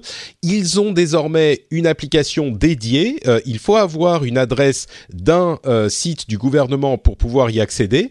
Euh, elle s'appelle Chap. Alors c'est pas une application pour euh, qui, qui est hyper méga sécurisée. Genre c'est pas pour échanger des, des, des éléments secrets défense. C'est vraiment pour communiquer entre membres du gouvernement de manière à ce qu'il n'y ait pas euh, l'œil de Zuckerberg sur ce que vous faites. Je dis Zuckerberg au hasard. Euh, et ça me paraît pas mal. Alors il y a quelques failles qui ont été détectées, qui ont été patchées. Il y a un bug bounty qui a été lancé sur l'application. Le, le code est euh, accessible, c'est ouvert. Euh, ça, moi, ça me paraît bien. Évidemment, on peut on peut en rire un peu, mais c'est une bonne chose, non? Non, c'est une très bonne, c'est une très bonne initiative, je pense. Euh, on, en revient à, à- à ce qu'on disait euh, sur le smartphone pliable tout à l'heure. Toujours penser au grand public, toujours à penser à qui va utiliser euh, ces produits et comment. Le problème de l'État, euh, de l'État au sens global, hein, donc euh, des communautés territoriales, euh, des ministères, etc., c'est que c'est plein de personnes euh, qui n'ont pas envie de s'emmerder à utiliser un smartphone ultra sécurisé, comme ceux que font Thales, par exemple. Ça Mm. existe, hein, les smartphones euh, qui sont chiffrés. Il faut mettre un code à chaque fois que tu, tu, tu, que tu envoies un message, etc. Alors ça, Ouais, enfin, c'est on va- on va pas en- pour les on, on va pas en, en mettre un dans les mains de chaque euh, conseiller municipal, quoi. non bien non bien sûr mais le problème c'est que du coup on se retrouve on se retrouvait face à des à des à des à, des employés de l'État qui qui utilisaient Telegram qui il faut le rappeler n'est pas une, une application chiffrée il y a une option de chiffrement qui est disponible sur Telegram, mais Telegram de base n'est pas chiffré. Ça faut vraiment le rappeler parce que Ouais. euh, et puis ça leur a du mal à. ça- leur code est pas open source, on sait pas exactement ce qu'ils font. euh, c'est pas, c'est pas exactement. Signal. Signal est plus sécurisé, Telegram est moins sécurisé, ouais. Voilà, Signal c'est très bien. WhatsApp malheureusement ça appartient à Facebook, donc même si c'est chiffré, euh, il faut quand même savoir qu'un certain nombre de données euh, va chez Facebook, etc. Donc ça c'est quand même pas tip top. Euh, donc moi je trouve que, que la France développe sur des outils open source une application disponible pour ses employés en disant ben voilà vous vous aurez pas accès à un, smartphone ultra sécurisé, mais quand même on va vous donner un certain niveau de sécurité. C'est très bien et ça c'est la base de la cybersécurité, c'est d'identifier les menaces, les menaces et les outils auxquels on a accès. si moi je suis je sais pas moi un employé de mairie, c'est clair que j'ai quand même assez peu de chances de me faire euh, cibler par euh, des méchants hackers euh, russes, chinois, nord-coréens ou je ne sais quelle nationalité. Mais néanmoins, je peux. Donc, je, a priori, il n'y a, pas de justification à ce qu'on me prête un smartphone à, à 2000 euros qui n'est pas pliable, mais qui lui est sécurisé. néanmoins, néanmoins, ça peut avoir un certain intérêt de me donner une application que je peux télécharger sur mon smartphone Android, sur mon iPhone, pour discuter de manière, de manière sécurisée. Donc, moi, je trouve ça très bien. Alors, malheureusement, ça a été lancé un peu vite, et c'est clair que une faille a été découverte en moins de 24 heures et c'est quand même une faille assez grosse parce qu'elle permettait euh, de s'inscrire même si on n'avait pas de, mail euh, du gouvernement. Donc bon, ça a été patché. Euh, moi, je, je, je, souhaite vraiment que cette initiative réussisse parce que je pense qu'elle, je pense qu'elle est bonne. Ouais, et puis qu'on en ait d'autres. Moi, je pense que c'est effectivement une. Bon, alors là, ça, ça, ça colle complètement. Mais oui, ne serait-ce que pour une question de souveraineté, euh, ça me gênerait que euh, l'outil, un outil utilisé par l'administration au quotidien, par toutes les administrations dans le pays, soit euh, géré par un, un, une société, euh, enfin américaine ou, ou, autre, ou même une société française à la limite. Euh, ça, c'est le genre de truc que qui est qui est bonne à développer pour le gouvernement. Et le fait qu'il soit en open source qu'ils aient un bug bounty, c'est exactement ce qu'il faut faire pour découvrir les failles euh, et, qu'ils soient aussi sécurisés que possible. Donc, euh, bien joué. Euh, Jack Dorsey a dit qu'il voulait changer Twitter changer l'orientation de Twitter et l'orienter moins vers l'idée de suivre des gens, mais plus vers l'idée de suivre des sujets. Et c'est bien sûr une réponse au problème récurrent et permanent qu'a Twitter, et, qui est un changement assez radical ça me fait moi qui suis un grand utilisateur de, Twitter, ça me fait presque un peu peur, même si je sais qu'il y a de gros problèmes sur Twitter. Euh, est-ce que c'est un signe de, du désespoir qu'a Jack Dorsey de ne pas réussir à, à, régler les problèmes de Twitter ou qu'est-ce que tu en penses? Ah Ça bah, pourrait être une orientation intéressante? Bah, c'est compliqué pour Twitter hein, parce qu'ils sont confrontés euh, au même problème que n'importe quelle autre grosse plateforme, notamment sur la modération. Hein. Euh, Twitter, il y a quand même euh, un gros sujet de modération de, sur le cyberharcèlement, sur la haine en ligne, etc., qui se pose. sauf que Twitter, il a deux problèmes. C'est que un, Twitter, c'est une plateforme publique, ce qui n'est pas le cas de Facebook ou, typiquement. donc, c'est-à-dire qu'il y a beaucoup plus de personnes qui peuvent y parler avec des pseudos, etc. Donc, il y a quand même un, une masse de messages à traiter qui est très importante. Et par ailleurs, Twitter n'a pas les moyens de Google et Facebook. Et ça, on a tendance à l'oublier. Mmh. Euh, c'est que, euh, alors déjà, Twitter, déjà euh, Facebook et Google, certes, ont embauché des modérateurs, mais ont quand même mis du temps. et là, Facebook actuellement, c'est 30 000 personnes qui travaillent sur la modération, donc 15 000 de modérateurs. Twitter, de ce qu'on sait, c'est au mieux plusieurs centaines, pas plus. Euh, donc c'est clair qu'ils ont des énormes problèmes de modération qu'ils régleront pas comme ça. Donc je pense qu'en désespoir de cause, euh, effectivement, ils essayent de, de, de, changer la philosophie et de passer par euh, euh, euh le, un, un, changement de un changement de philosophie et de manière de présentation et etc. Euh, je sais pas si ça a marché honnêtement. Twitter est, est, est dans la panade depuis quand même pas mal d'années maintenant. au moins au moins il parle du problème, c'est déjà c'est déjà ça. Euh, je sais pas. Honnêtement, je, moi j'aime beaucoup Twitter aussi. Après, j'ai aussi conscience que je représente pas euh, une, une, portion représentative de la population euh, en général. Euh, mais c'est clair que c'est clair que Twitter va devoir changer quelque chose. Et surtout que Twitter, c'est une entreprise qui va pas très très bien non plus. Alors, leur nombre d'utilisateurs n'augmente plus. Et ça, ça fait plusieurs euh, plusieurs trimestres que c'est le cas. Euh, donc, si en plus euh, ces utilisateurs, euh, notamment utilisatrices, hein, parce que c'est vraiment un problème qui touche beaucoup les femmes sur Internet, se font euh, cyberharceler à tout bout de champ, bah, ils risquent en plus de perdre des utilisateurs. Donc, donc un changement est nécessaire. Alors lequel, je sais pas. Honnêtement, à ce stade, ils ont déjà essayé beaucoup de choses. Hein. C'est très bizarre Twitter parce que c'est effectivement un outil qui est utilisé par une fraction des gens qui utilisent euh, euh, Facebook ou d'autres euh, réseaux sociaux. Ah, c'est minuscule, hein, c'est minuscule. C'est 300 millions, je crois, là où même Instagram est à plus d'un milliard. ouais. Et, et, sans même parler de Facebook. Et, et c'est curieux parce que malgré ça, tout le monde enfin tous les gens entre guillemets qui ont quelque chose à dire sont sur Twitter. Les journalistes, les podcasteurs comme moi, les il y a énorme. Enfin, on voit sur tous les euh, les affiches, les posters de films, les, euh, les les reportages, tout le monde donne, son compte Twitter. On donne pas tellement le compte Facebook. Et et, donc même s'ils sont plus petits, ils ont quand même dans la société, dans le discours, euh, dans la société, une importance qui est hyper élevée. Et donc je sais pas. Enfin bon, là on a clairement pas du tout les détails sur la manière dont il opérerait concrètement cette euh, bifurcation, ce changement de direction, mais Peut-être, pourquoi pas. Euh, moi, j'ai 50 000 followers sur Twitter. Euh, ça me ça me donne une sorte de de, super pouvoir de, de, de comment dire de d'estime de, moi. Si jamais les followers n'ont plus d'importance, qu'est-ce que je vais faire quoi? Parce que je suis sûr que je pourrais jamais reconstruire un truc comme ça ailleurs. Donc, je sais pas. Hmm. Je, je, suis assez euh, angoissé par cette annonce de Jack Dorsey. Après, c'est un, un, sujet, enfin le, le, le, sujet de la quantification de, de, de, ta valeur en tant que personne, en tant que contenu, euh, par le nombre de likes, c'est un sujet qui, qui, qui est pour le coup transverse à beaucoup de plateformes. Hein. Il y a Instagram qui apparemment, euh, je sais pas si tu as lu ça, qui envisagerait aussi de, de, supprimer la mention du nombre de likes sur des contenus, euh, parce qu'on sait aussi les dérives que ça peut apporter avec, bon, on va pas refaire l'histoire, hein, mais sur la désinformation, sur les bots, sur euh, la viralité à tout prix, etc. Enfin, quand on y pense, euh, ce principe de, de, de, de followers, etc., euh, il est quand même très propre à, à Internet et il a quand même amené beaucoup de beaucoup d'effets négatifs, d'effets retors sur la manière dont on gère un média, la manière dont on gère nous-mêmes, la manière dont on, on voit nos, nos, corps, nos visages. Enfin, c'est fascinant quand on y réfléchit, mais c'est pas complètement illogique. C'est pas complètement illogique que, que Twitter y réfléchisse aussi.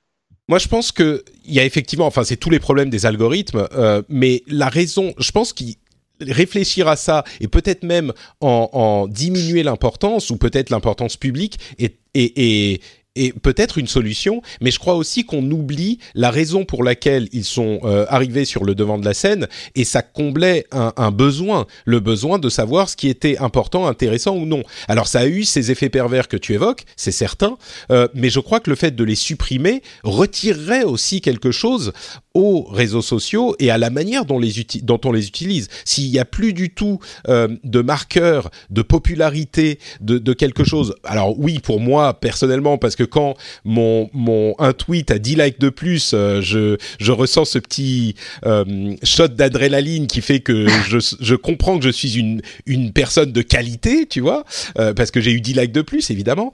Mais je crois qu'il y a aussi une valeur dans le fonctionnement euh, de ces réseaux qui qui, qui est pas nul et donc ça pourrait avoir des conséquences de les supprimer. Enfin bref, on verra déjà où il va aller avec euh, avec cette histoire. Euh, dernier sujet que je voulais évoquer, euh, le gouvernement anglais est en train de mettre en place un système de euh, vérification d'âge sur les sites pornographiques qui devra être en place avant le 15 juillet. Et la manière dont ça fonctionne, c'est que euh, tous les sites qui ont au moins un tiers de, le, de leur contenu qui est de euh, nature pornographique va devoir implémenter un système de vérification d'âge qui fonctionnera de la manière suivante. Soit l'utilisateur doit envoyer, tenez-vous bien, hein, envoyer une, une, photo de euh, sa pièce d'identité au site, je ne plaisante pas. Soit on peut acheter euh, dans un, un, café une carte avec un code euh, qui atteste en fait qu'on a plus de 18 ans. Donc on va dans un café. Ça c'est le pire. Dans le café, le pire. T'imagines aller, aller, chez ton buraliste et dire bonjour, j'aimerais voir du porno. Euh, voici ma carte bancaire. Enfin, c'est l'enfer. Clairement, c'est assez horrible. Je sais pas si c'est pire que de donner ta euh, carte, ta, ta, ta, ton passeport à une société qui gère des sites euh, porno. Enfin, clairement, c'est, je sais pas qui pense. Et, et bon, d'une part, je me demande si c'est pas un moyen de faire en sorte que les gens n'aillent plus sur les sites porno parce que c'est tellement euh, euh, repoussant comme idée que les gens vont se dire bon bah ok.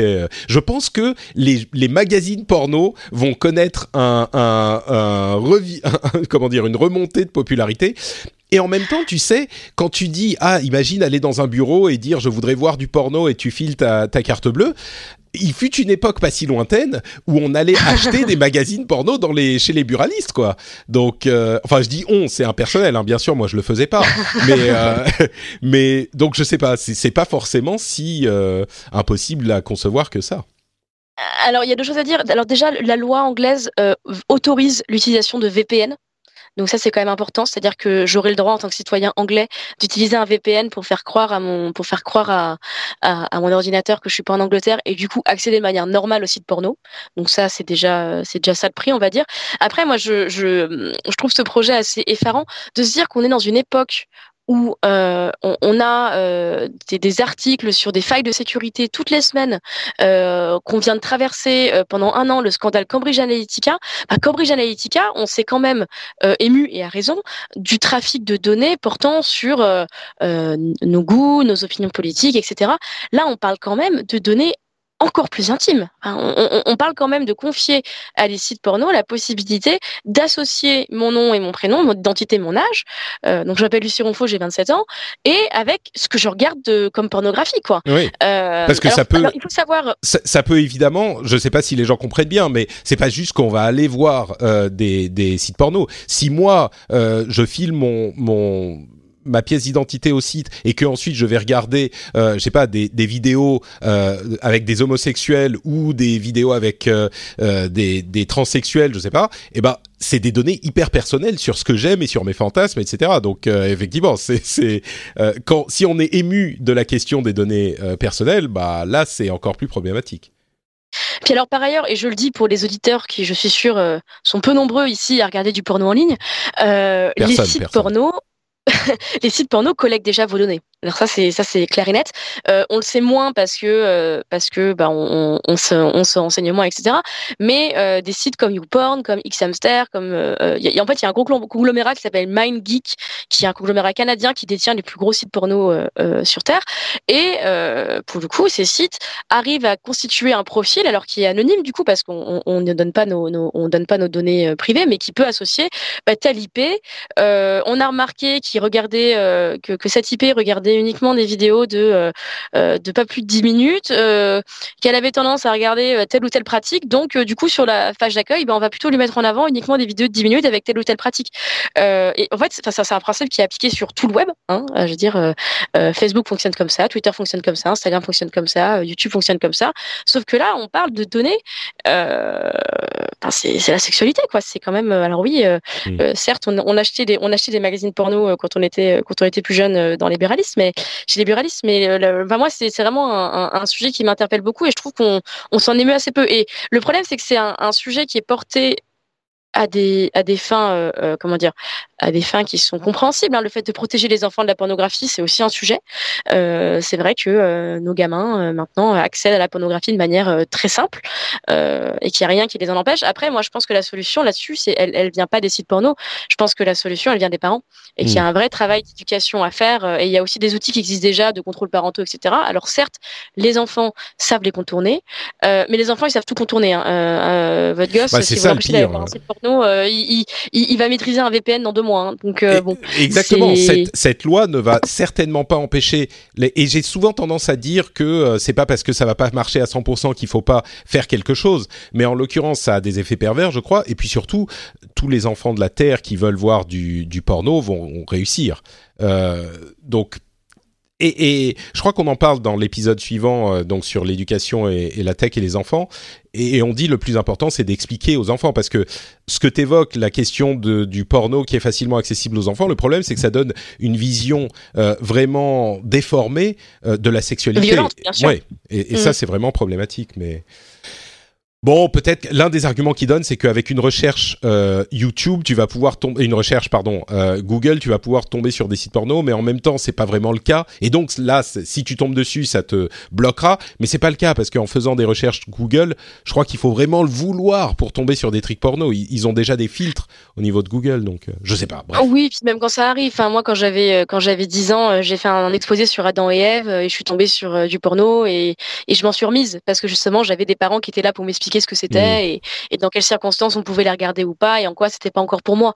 Euh, bon après c'est c'est c'est plus plus simple à dire qu'à faire, hein, mais euh, moi je crois que beaucoup de problèmes dans la tech euh, c'est les hommes et les femmes qui peuvent les régler en premier hein, avant mmh. euh, avant les sites.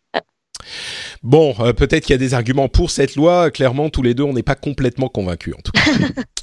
Bon, on conclut avec Notre-Dame de Paris, bien sûr. Euh, il y a une initiative intéressante de, de Wikimedia euh, qui propose à tout le monde de, de, fournir des clichés, des clichés de Notre-Dame euh, au site Wikimedia.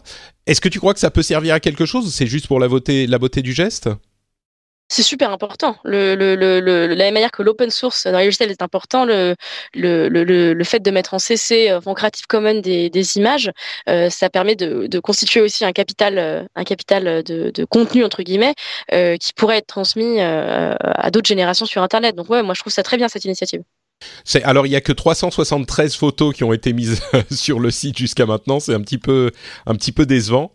Euh, mais bon, vous pouvez vous consoler en vous disant que euh, je crois qu'encore aujourd'hui, il y a Assassin's Creed Unity, qui est un jeu vidéo disponible sur PC, qui est gratuit et il se passe dans Paris et la cathédrale est pas modélisée euh, à, exactement de manière réaliste, mais elle est super bien modélisée, elle est très très belle et il est disponible gratuitement sur le, le euh, logiciel de Ubisoft qui s'appelle Uplay. Donc si vous cherchez Assassin's Creed Unity gratuit, vous avez encore quelques jours, je crois, pour le télécharger. Peut-être que ça se termine aujourd'hui ou demain, je sais plus. Mais allez-y.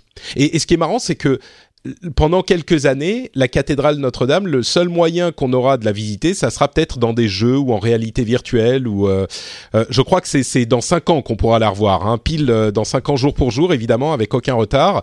Euh, c'est ce qui nous a été promis. Donc euh, pendant les cinq prochaines années, pas une de plus, vous pourrez. Le, le, seul moyen sera de voir ça en réalité virtuelle, ce qui est je sais pas, j'ai trouvé ça intéressant de me dire que le lieu n'existait plus vraiment, bien, même si bien sûr il existe encore, mais on peut encore le visiter euh, virtuellement. J'ai trouvé ça intéressant. Et c'est tout ce dont on va vous parler aujourd'hui. Merci beaucoup d'avoir passé cette euh, heure, un petit peu plus d'une heure euh, avec nous. Euh, si vous voulez encore plus de ce que Lucie a à vous raconter, où est-ce que les internautes pourraient aller, Lucie? Dis-moi tout. Eh ben, ils peuvent faire deux choses. Soit me suivre sur Twitter. Euh, tu mettras ah, le compte, j'imagine. Mon, mon, nom, c'est Lucie Ronfaux. Tout à fait. Euh, et par ailleurs, eh bien, sur le Figaro et le Figaro.fr, moi, je travaille pour, euh, le, pour la rubrique Nouvelles technologies. Donc, euh, vous tapez Nouvelles technologies Figaro sur votre moteur de recherche préféré et vous tomberez sur mes articles. Ou vous pouvez aussi, folie, acheter du papier et aller acheter le Figaro papier tous les jours dans votre buraliste. Je vous encourage à le faire. La section Figarotech est euh, de grande qualité. Merci donc à Lucie de nous avoir accompagnés. Pour ma part, c'est Note Patrick sur Twitter, Facebook et Instagram. Vous pouvez aussi retrouver cette émission sur frenchspin.fr et venir y laisser des commentaires si on a dit des choses qui vous ont intéressé, dérangé, avec lesquelles vous étiez d'accord ou pas. N'hésitez pas à le faire. Et bien sûr, sur patreon.com slash rdvtech, vous créez un compte, vous choisissez la euh, quantité d'argent que vous donnez par épisode, c'est vous qui gardez entièrement 100% le contrôle et ça vous permet de soutenir l'émission euh, et d'accéder au podcast privé des patriotes. Euh, c'est évidemment une chose que j'espère vous apprécier. Peut-être qu'on fera un petit truc sur euh, Avengers à un moment, je sais pas. On, verra un truc où je me je me lâcherai sur Avengers. Je suis un grand fan du MCU, donc comme j'y vais demain, peut-être que je quelque chose à ceux qui veulent des spoilers ou pas, je sais pas, on verra. Euh, merci à vous tous de nous avoir écoutés. Merci encore une fois, euh, Lucie, d'avoir été avec moi. Et euh, dans une merci. semaine, on aura, on aura, donc, oui, que j'oublie pas, on aura l'épisode sur l'éducation et les enfants et la tech comme épisode spécial la semaine prochaine et on revient avec l'actu la semaine d'après. Merci à tous. Ciao, ciao.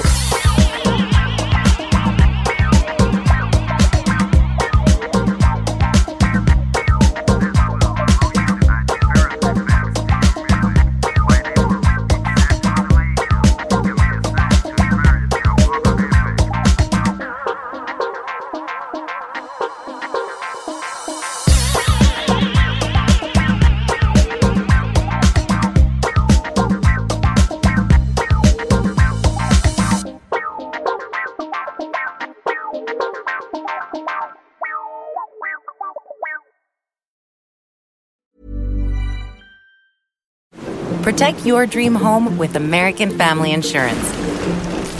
And you can weather any storm. You'll also save up to 25% by bundling home, auto, and life.